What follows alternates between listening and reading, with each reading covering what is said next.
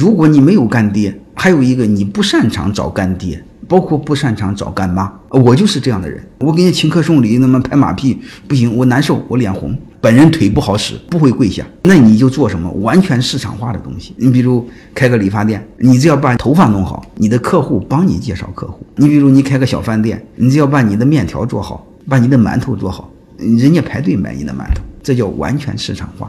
所以这种完全市场化的生意呢，完成市场化的企业呢，你可以把它更好的比较事业呢，你可以把所有的精力放在讨好客户身上。就像我，你会发现我九十九的精力在放在讨好你们身上，我只是用了百分之一的时间做点广告卖点课，而且我只做这一个事儿，别的事儿我还不做。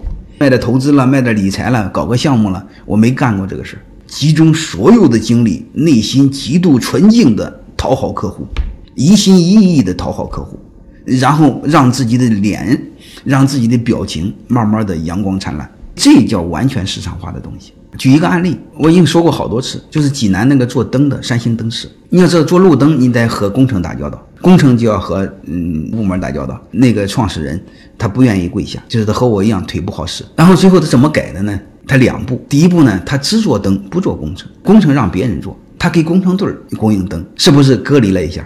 他可以完全市场化的做他的灯。第一步就这个他也感觉不过瘾，然后他就专门开了个豆腐房卖豆腐。他卖豆腐，当时我还不建议他。因为这个隔行如隔山，风险是非常大的。然后最终他还真做成了，做成了济南，包括济南周边吧，应该是鲁中鲁西这个区域最大的豆腐生产公司。你如果是济南周边的，包括济南的，一定吃过他家豆腐，叫关振轩。他家的豆腐、豆芽、豆饼、豆干做的是很好吃的。他家的豆芽是真有豆芽味儿，因为他家不瞎搞，因为他已经解决了温饱问题了嘛。